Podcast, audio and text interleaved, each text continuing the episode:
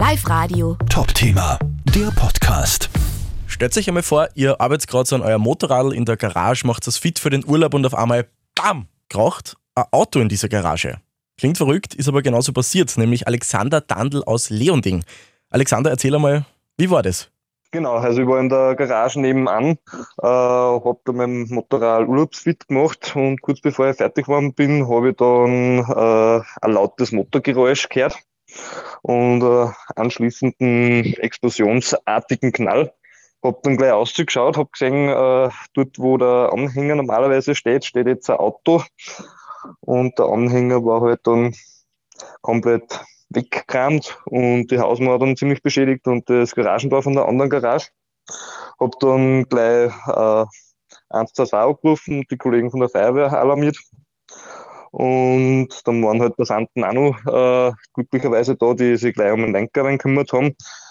Der hat sich dann glücklicherweise über die Rückbank selber äh, befreien können.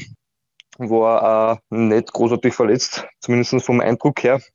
Ja, und dann ist eh schon die Feuerwehr eingetroffen und Rettung und Notarzt und haben dann das weitere Vorgehen gemacht. Wahnsinn. Also du hast auf jeden Fall richtig reagiert.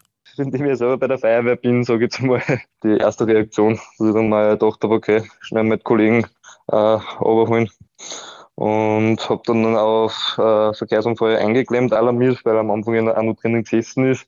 Die Anhängerdeichsel ist durchs Fahrerfenster äh, ziemlich nah zum Kopf äh, gestanden schon.